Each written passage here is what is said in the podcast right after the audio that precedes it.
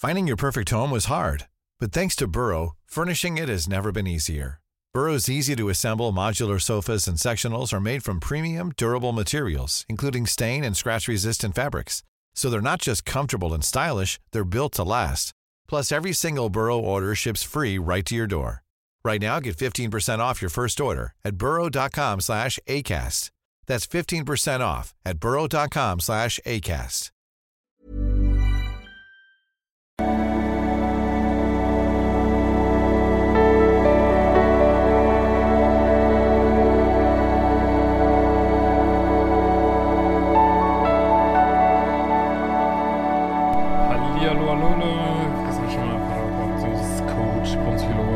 Weiter.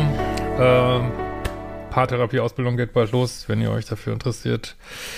Und natürlich äh, Kurs passive Bindungsangst, große Thema gerade.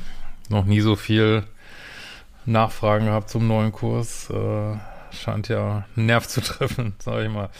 Ja, heute haben wir das gute Laune-Thema ähm, die Schwiegermutter, also beziehungsweise der Partner positioniert sich nicht richtig. Also das kann man auch nicht, Schwiegermutter kann man nicht auch aus, äh, ist eigentlich egal, ob das jetzt die Schwiegermutter ist, Schwiegerpapa, äh, Freunde, ähm, also diese ganzen Schwiegermutter-Themen gibt's viel übrigens, aber in anderen Kulturen noch viel häufiger ist so meine Erfahrung.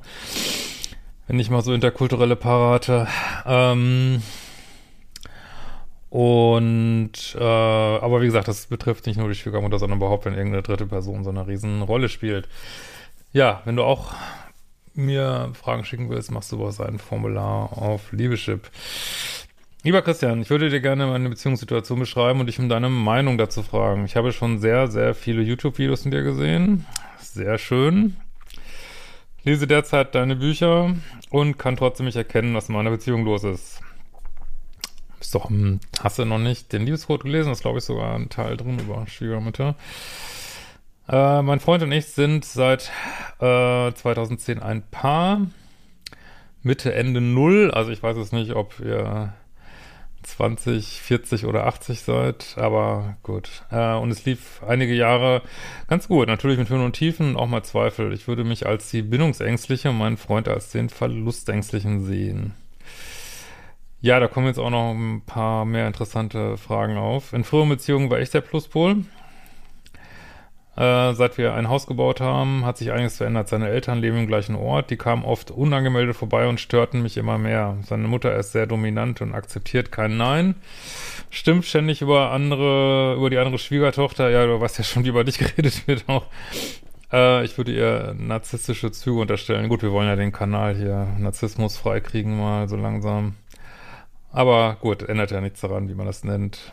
Hab schon verstanden. Äh, ich habe ihn viele Male gebeten, das mit ihnen zu besprechen, aber erfolglos. 2020 bekamen wir ein Baby und ab da ist alles eskaliert. Ich habe selber seinen Eltern gesagt, dass ich mir Besuche nur nach Ankündigung wünschen würde. Und daraufhin hat ein richtiger Streit begonnen. Dass man über sowas streiten muss, ist schon echt unfassbar. Aber das kann ich, äh, kann ich jetzt schon sagen, es liegt an deinem Partner, dass der, äh, weil der ist dafür zuständig, wenn jemand in so einer Schnittstelle ist, und dann, äh, man ist in der Schnittstelle, der hat die Eltern, das Kontaktpunkt, zu dir ist der Kontaktpunkt, er ist in der Mitte, er muss das regeln, ist nicht dein Job. So, muss ich ganz klar sagen. Äh, und das tut er schon mal nicht.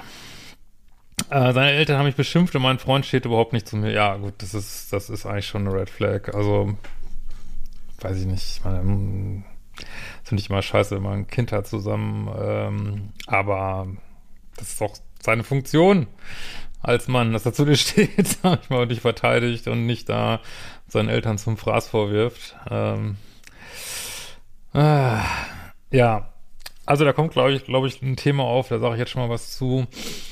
Ähm, gute Gelegenheit zu Pluspol, Minuspol. Ich habe das natürlich äh, ein bisschen YouTube-tauglich gemacht, so ein bisschen allgemein. Eigentlich müsste man äh, zwei Skalen aufmachen und müsste sagen, okay, wer hat Verlustangst, wer hat Bindungsangst und wer ist co-abhängig, wer ist egozentrisch. Ähm, das liegt zwar häufig überein, aber nicht immer. Es gibt natürlich das mal nicht mal extra Video zu machen, aber es gibt natürlich äh, Menschen, die eher bindungsängstlich sind, trotzdem in einer co-abhängigen Rolle äh, in einer Beziehung agieren und es gibt Menschen, wo man jetzt sagen würde, boah, das ist ein bisschen, drehen sie so ein bisschen sehr um sich, sind aber gleichzeitig, äh, kommen sie irgendwie pluspolig rüber. Das ist, wird, natürlich, wird natürlich immer vereinfacht auf YouTube, weil man kann das nicht jedes Mal äh, beim Urknall anfangen irgendwie. Aber ähm, am Ende des Tages geht es natürlich darum, ja, wie kann man sich selber weiterentwickeln, ohne auf den anderen angewiesen zu sein und ist, äh, ja, das sage ich ja immer wieder, spielt der andere nach deinen Standards und Dealbreakern, Standards kann man verhandeln, äh, oder reißt der Dealbreaker und dann ist es eigentlich auch egal, wie man das jetzt schimpft.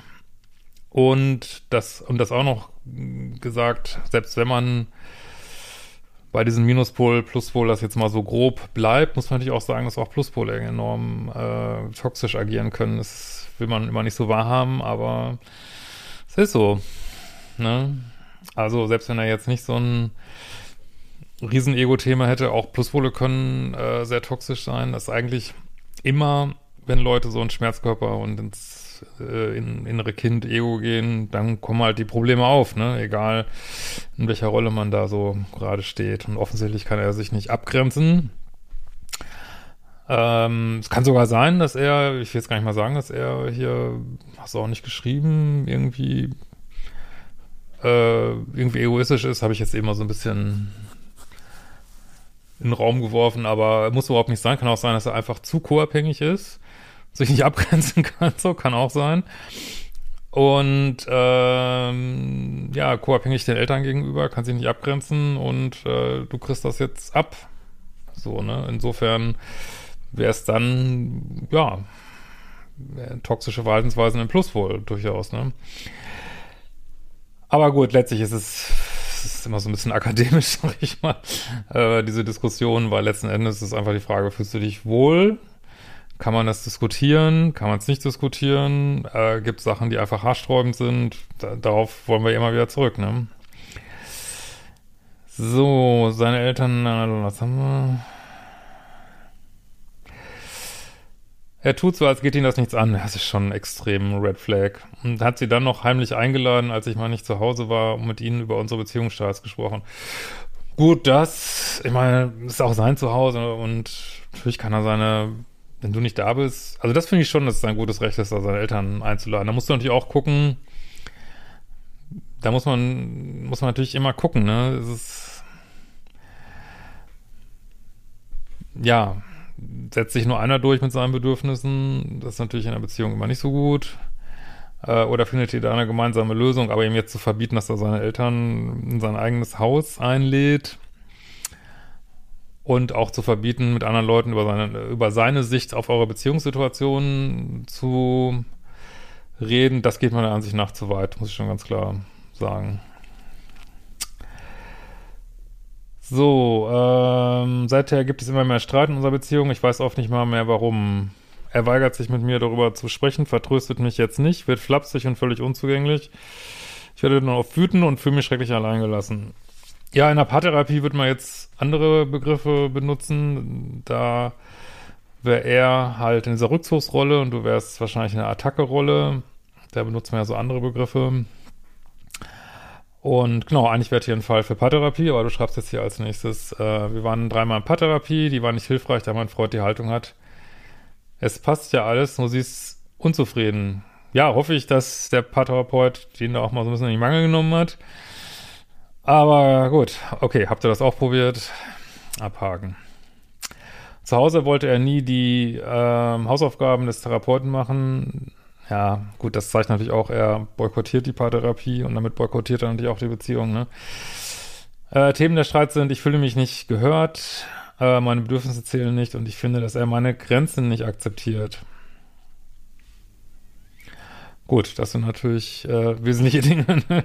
Zu meiner Biografie, mein Vater war emotional nicht verfügbar, meine Mutter hingegen schon. Nun meine Frage, ist das toxisch? Wer ist der Pluspol, der Minuspol? Ja, wie gesagt, das ist eigentlich aus meiner Sicht jetzt keine, also nicht, was ich unter einer typisch toxischen Beziehung verstehe, weil du bist jetzt hier nicht irgendwie liebessüchtig und ähm, und ich will mir ganz gerne mal toxisch aufbeben für diese wirklich absoluten Tumult, Achterbahnbeziehung. Aber natürlich ist es eine aus deiner Sicht sehr unglückliche Beziehung, aus deiner Sicht schon mal nicht. Äh, deine Bedürfnisse werden nicht, bekommst du nicht erfüllt. Und äh, weil es eben, glaube ich, auch keine typische toxische Beziehung ist, ist es vielleicht auch ein bisschen schwierig mit Pluspol und Minuspol.